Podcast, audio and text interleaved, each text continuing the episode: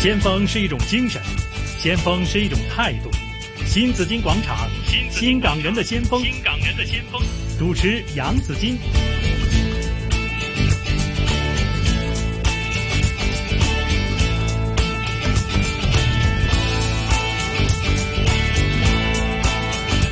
来到星期一，继续访问的是新紫金广场新港人的先锋。今天访问的是保险界的先锋，哈、是这个保险公司国际一个大品牌的有限公司的区域总监。年轻有为，短短六年时间，急速成为了行内最注目的年轻区域總監。咁啊，頭先問咗阿林桂芝吓 Karen ，Karen 嗯係點解想做保險嘅，就跟自己的成長有點關係哈。嗯但是呢，作为保险呢，其实很多人都做保险，嗯真的是，尤其这几年内地开放市场之后呢，呃，更多的人加入了保险这个行列，而保险呢也开始有点变化，也不像是我们以前的吓，即系以前嘅 plan 好似好簡單，好少係咪？甚至乎以前啲人對保險唔認識嘅時候呢，硬係覺得呃人㗎嘛。但係依家就唔同啦，依家我哋係會主動去買保險嘅人。啊，你去旅行個個都話，哇，一定要買保險啊，係咪？呃，整個的思想觀念還有社會的意識都完全不一樣了哈。嗯，但是呢，要急速的成長呢，還是一件不容易的事情。對，點樣極速法呢？吓？即係對於自己啦，對對於係同啦埋對於團隊啦，成長啦，自己嘅係成長啦，成長，點樣可以做到好似你依家咁？即係唔係個個都可以咁破犀利紀啦錄㗎嘛？係啦係係啊嘛？我都想破紀錄啊你每喎。半年破一次紀錄喎，係啊，每半年升一次職啫。啊啊半半年 升一 次息，要破咗 都係破紀先錄啊！誒，我 諗都係破紀錄，每我半年升一諗次幾息啊樣嘢啦。第一就係我真係一個比較幸嗯運同埋有福氣嘅人嚟嘅。咁你努力其實都要有機遇。咁我咁啱有機遇，咁係我一早準備咗自己，咁所以我就可以走緊機遇。嗯咁所以呢，我係一個比較有危機感嘅人嚟嘅。嗯咁我唔係個機會嚟，我先去準備嗰啲人嚟嘅。咁啊、所以呢，我覺得第一樣嘢，如果你真係要令到自己去啊快速嘅成長或者去成功呢，第一樣嘢呢，你擺喺自己一個冇退路嘅位置先。係係啦，咁我頭先咪話我誒、呃入行半年半年咁升職啦，嗯咁嗰陣時我就其實都未知道乜嘢叫做啊、保險嘅領袖或者係一個經理嘅，咁但係啊嗰陣時老闆就話啊誒、呃你去發展團隊啦咁。嗯咁喺一個好單純嘅心咧，人哋俾咗機會你，咁你找緊，咁擺咗喺嗰個位置度咧，你冇退路嘅時候，你乜係都唔識嘅時候咧，你就會用各種嘅方法，上堂又好，上堂唔係淨係專業訓練喎，仲要係管理啦、NLP 啦、嗯誒或者睇多啲書啦，係咁咧去立體翻自己同唔同人嘅相處，因為咧你管自己咧其實有難度嘅，但係都係一個可控制嘅範圍嚟嘅。嗯咁但係咧，你去帶領團隊嘅時候係，尤其是我嘅團隊係多元文化嘅，誒、嗯嗯中港兩地都有，甚至乎誒好、多好傑出嘅誒社會賢達，佢哋轉行入嚟嘅。咁所以咧，that's why 咧係啦，咁啊，所以我係好需要咧誒、有一個比較誒、大啲嘅氛圍，可以去承載到佢哋咁。嗯你點樣可以去打造一個森林啊？首先將自己成為一個森林，令到奇珍異獸都願意入嚟喺你嘅森林裏面去生活啊嘛。係咁所以先去誒、呃、將自己擺咗一個無可退路嘅位置角色啦。咁、跟住呢，就針對呢個位置同角色呢，去誒、呃、學習唔同嘅養分。嗯，但你的团队里边呢，有香港人，也有内地的朋友，是吧？對好，那怎么可以令就是大家来自不同地方的这个成员，他们都可以在一起，可以融洽的，就是为团队而工作呢？呃，我覺得其實兩地各有優勢的。嗯嗯，我们首先呢要互相欣赏。那所以呢，我们团队的一个很大的愿景呢，就是呃，让爱成就他人啊、以正念影响世界。我们就是在这个大的框架里面呢，我们就是呃推动一个互相欣赏的一个文化。嗯嗯嗯，譬如说香港人呢，做事情呢就比较就是按规矩，然后有条呃条条理。然后在呃建立这个团建里面呢，嗯这个框架是非常非常重要的。嗯嗯。然后在专业知识上面呢，他们的比较深入去去了解。然后呢，我国内的团队的朋友啊、他们本来就是在国内的生活嘛，嗯，所以呢，很多时候呢，我们很需要他们这种对于国内的一种认知，还有那种文化、那种语言。嗯，那他们呢就会教我们香港的朋友，哎，怎么去了解国内的朋友的需要。对，那当彼此了都是有贡献的一个地方的话，嗯，啊大家就会觉得对方都很重要。好那这样子呢，团队就能共建起来了。嗯，就是那当当然得需要有一个可以让他们在一起互相可以共荣的那个一个点领导者那个嘛领导者，对你就是那个点，啊、我相信就是这个是过程啊。以、以前啊、团队小的时候了，就单纯靠关系，我跟你关系好就好了。但是啊、团队越来越大的时候了，必须有框架跟系统。 是那现在呢，我怎么去呃呃建立这个框架跟系统呃呢？因为我觉得，嗯、团队呃，我作为最大的领袖，我应该给一个最宽的一个框架给他们。嗯，我呢的角色是守住那个底线，然后给一个明确的方向。嗯，那但是底线以上的。啊，日常的操作，或者说他们个别小队的一种严谨了，就留给他们的领袖了，这样子了就可以有，呃，一个比较大的框架，他们知道那个是标准，嗯，标准以上你怎么再严厉的对你小队的人呢？就是个别的经理的一个呃他们的工作了。哦，那你的风格是怎么样的？我的会不会很凶？还是呃，我应该是这样子，在基本上了大框架定立之后了，我大部分呢，我授权的给你的话，我就不太去呃去呃过问那个中间的过程。嗯，那但是呢，我会监督那个结果的。哦那如果你的过程跟结果有比较大的偏离的话呢嗨，我会给出我的意见。嗯，那因为其实我觉得很多时候呢，嗯，我们要。让新人过来去主导，为什么？因为我们需要创意跟新的元素。嗯，但是呢，同时呢，你不能就是否定的是，我们很多行业的经验跟经历了是很宝贵的。嗯，让很多新人去拐少一点弯路。所以呢，我觉得新旧的人呢，在这个点里面也也要有一个互相的一种尊重。那大家可以立体多听一下意见。那有一些东西，我觉得是绝对对团队有一个重大的伤害的。我在这个点我就很严格，也会守得很严的。 OK，其实很多人都讲呢，加入做保险的这个从业员呢，哈，会他们受的这个训练非常的严谨，嗯，甚至有人说呢，每天都都都在天台那里要跑步啊，叫口 号，很多 training？我没有试过啊，我十二年是是多都是没有试过了，对，还没试过。是不是一定要有追嗰啲叫做咩 quota 吓，即係係誒即係要追數追數啊咁樣啊吓不如等我等咁吓。樣去演繹呢件事啊，Joyce 啊，假如你自己係用一個高薪厚職啊嗯，跟住咧就為咗去突破翻你自己本身嘅生活嘅框架，啊，你除咗財富以外，你其實好想你有多啲嘅生活同埋事業嘅自主，你加入我哋嘅時間。係，誒、你會唔會容許自己係一個好差嘅 performance 啊？梗係唔容許啦，佢係咪冇可能嘅，佢唔得係嘅啊，所 佢。以我就係咁樣講咯。誒，我諗我我嘅角色係不斷 remind 翻一啲啊，即係啊入嚟嘅同事，點解當初你要入嚟？你入嚟係咪為咗而家呢一個嘅啊水平，係定係你一個更高嘅目標？啊，嗰一個係自我要求多於話真係我俾一條數你，阿 Joyce 你幫我追，唔係咁樣。嗯，係啊。如果如果由外在加諸嘅嗰個力度係好弱嘅。即係希要望佢，內在嘅激發咧，嗰一樣嘢先係實在咯。即係佢嘅動力，對佢來自嗯佢個佢自己 motivation 係啦，先至有用嘅。嗯係不如有個同事喺度喎，係啊。 成長緊嘅 同事。呢位同事據我所知都係位新星嚟冇嘅，錯啊，係高級財富管理經理啊，周依玲嚇，依 Hello，玲依玲係嘛，Hello 依玲你好啊，依玲你啊啊貴庚係咪想問係 唔貴係唔啊庚？係哎呀，我點會咁問呢啲問題？ Green 係你上司係咪？係冇係啦錯你點樣睇你嘅呢個美女上司咧？犀利 啦！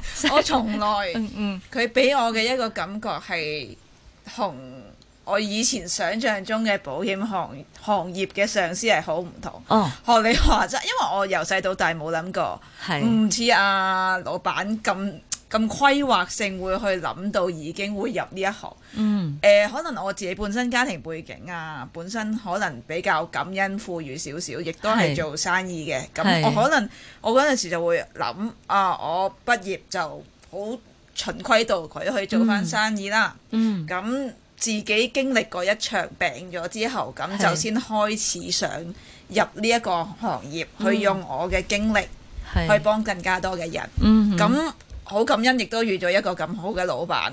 係嘅時候，我以為好都好似啊頭先啊 Joyce 以為講，一入到行係嗰啲嗌晒口號啊、追 quota 啊嗰啲嚟嘅都係，跟住點知一入到去，係我好記得佢第一下，佢同我喺茶房度沖茶，哦，OK，跟住就係講咗好多説話去勉勵我。咁係其實係㗎，佢唔會去管太多嘅，係得惡惡死㗎，唔惡一啲都唔惡。係啊， 真係㗎！我其實我我第一下望到 Karen，我覺得佢有佢好啲嚴驚厲啊，其係啊實第一下我都有少少嘅，係 OK，跟住到慢不勞慢而威嗰啲係咪？但係慢慢接觸， 係我會形容佢係一係，個亦師亦友嘅白狼。嗯，佢嗯從來話唔會逼我去嗰啲，喂，你交數啊，係你你你追數啊，佢係從來冇嘅，只會係關心我點樣去行呢一條佢路會點樣鼓勵你㗎？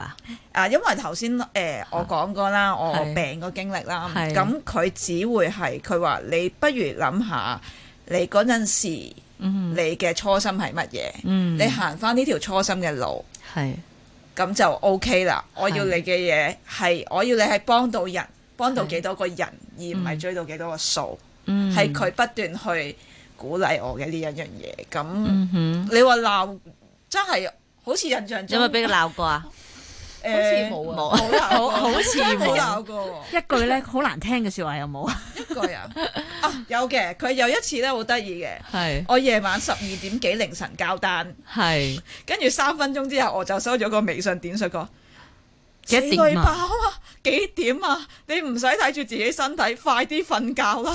唯一一係句就係呢一句啦， 係鬧得都好親切啊， 係嘛？係啦，都係出於關心嘅，係啦，就係呢一啲關心類型嘅鬧咯。你話真係係係為咗公事上面嘅，就真係完全冇嘅。咁啊，依依玲做咗幾耐啦？一年幾左右啦，一年幾 OK，咁、你會唔會即係你暫時嚟講自己會唔會有困難啊？做起上嚟有啲咩？佢好叻係㗎，啦，佢第一年係未夠一年，誒得嗰嗰幾個月就已經成為我哋誒、呃、業界裡面嘅百萬圓桌會員嘅。哇！犀利吓！係啊，呢個係咪要我就呢、個咁啱要問翻啊 k a r i n 其實你係點係點樣？係你要幫啲同事成長噶嘛嚇、即係團隊就係咁噶嘛。咁你係咪要都幫手一齊去達到一個目標咁樣噶？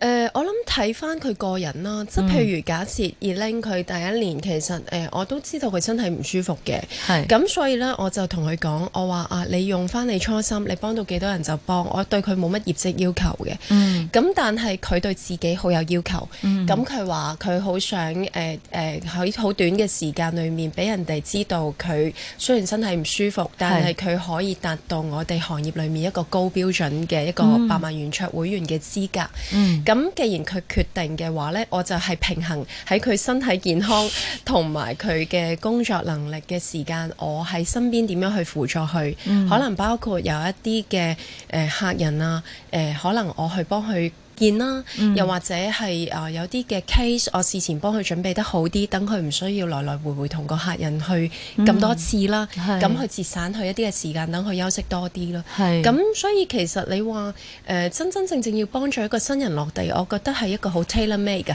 嗯誒喺度身訂造呃度身訂造嘅一個過程嚟。係。係啊，咁你邊有咁多時間啊？你手下咁多人，你 咁多同事，你會唔會每一個你都係會要要親身去幫幫佢哋咁啊？誒、誒呃應該咁樣講咯，誒、呃對新人嘅關注係最高嘅係，number one 嘅。係嗯咁跟住就係領袖，因為誒、呃如果我帶好幾個領袖，啲領袖會再帶其他係嗯人，咁咪可以共幹時間咯。咁、跟住就再個別睇下每個同事佢嗰、個嗰一年佢自己嘅 life goal 或者佢嗯 career goal、有冇一啲比較誒、呃比較重大啲嘢需要我出手幫手嘅，咁係咪再個別去睇咯。系，我们听起来整个故事都很顺利哈。对啊你看又又同事又那么 好，然后呢每半年又升职一次哈，对，然 后又不又用被上司骂，對吧？对上司也不骂他，也不他罵他對等等好多。即係聽起身，我我唔我覺得唔係我哋聽到嘅，我哋睇到嘅就梗係好輝煌嘅嘢啦。嗯事實上一定有好多挑戰同埋困難㗎。有嘅，一定有。誒、吓，可唔可以亦都同我哋分享下啦？最難喺邊度咧？呃我覺得最難啊！誒、嚇如果係誒、呃新人嘅，我等留俾二玲講下。好，係啦，咁如果作為一個領袖，我覺得最難嘅就係你點樣，你其實你喺個山頂已經係望到遠方嘅終點喺邊。嗯，但可能有一啲嘅同事佢喺山腳，有啲係山腰，喺唔同嘅高度，嗯你點樣去帶領佢哋去睇到同一個視野，向住同一個目標去去做呢？嗯呢個係有挑戰嘅，呢個係絕對去考驗誒、呃、溝通嘅一個能力。咁而我自己喺呢方面呢，誒、呃原身呢唔係好叻嘅，因為我本身最中意嘅嘢呢，其實都係嗯你啲係咪好單打正獨啊鬥嗰啲嘅人，好靜態嘅，譬如啊睇書啊嗰啲，其實我係唔需要 involve 其他人。嗯咁誒、呃但係因為領袖呢個角色，令到我啊呢、十多年裏面有好多嘅唔同嘅學習，當中當然有好多眼淚啊，或者係血汗啦、咁但係我覺得誒、呃我帶住嘅心態就係呢啲係挑戰嚟嘅。嗯誒、但係感恩我有呢一個嘅領袖嘅角色而冇退路，嗯所以我只係諗用幾長時間去面對佢。嗯，係啦，當你願意用呢個心態去去去睇嘅時候呢，其實所有嘢。誒、其實過程係好辛苦嘅係，但係誒、過咗之後，其實好多嘢誒、呃我覺得真係㗎，尤其是我哋呢行，除咗生死之外呢，其他嘢都係好輕嘅，係。哇嗯，係。咁犀利嘅吓，即係咁我相信，咁你會點樣去減壓嘅咧？佢哋話其實作為個保險從業員咧，其實壓力係相當之大啊，壓力吓，怎麼減壓？我會睇書，嗯我會畫畫，嗯我會我會靜咯，係係啦，因為啊、呃有一句中文都好好嘅，寧靜致遠。嗯我覺得當你靜嘅時候，將情緒擺開嘅時候，其實嗰個局未必係你想象中咁差嘅。嗯，係啊冇錯，寧靜致遠啊，送俾大 家係。咁我啊，相信二拎喺新人係嘅時間，反而都好多同好多新人一樣，都遇到好多挑戰嘅，你係都啦可以講下。哦要入行嘅話咧，係要聽聽你個經驗啊喎。要入行，我會心魔啦覺得嗰啲係嘛心魔啦，係誒點樣擺低？始終做我哋呢一行都其實誒、呃，雖然而家慢慢轉緊型啦，係誒、變得比以前係更加專業，但係始終都會有人都係對我哋呢一行有啲少少嘅誤解嘅。嗯咁點樣去擺低呢個心魔呢？係都係一個問題啦。同埋學頭先學誒、呃老闆話齋，除咗生死，乜嘢都係小事。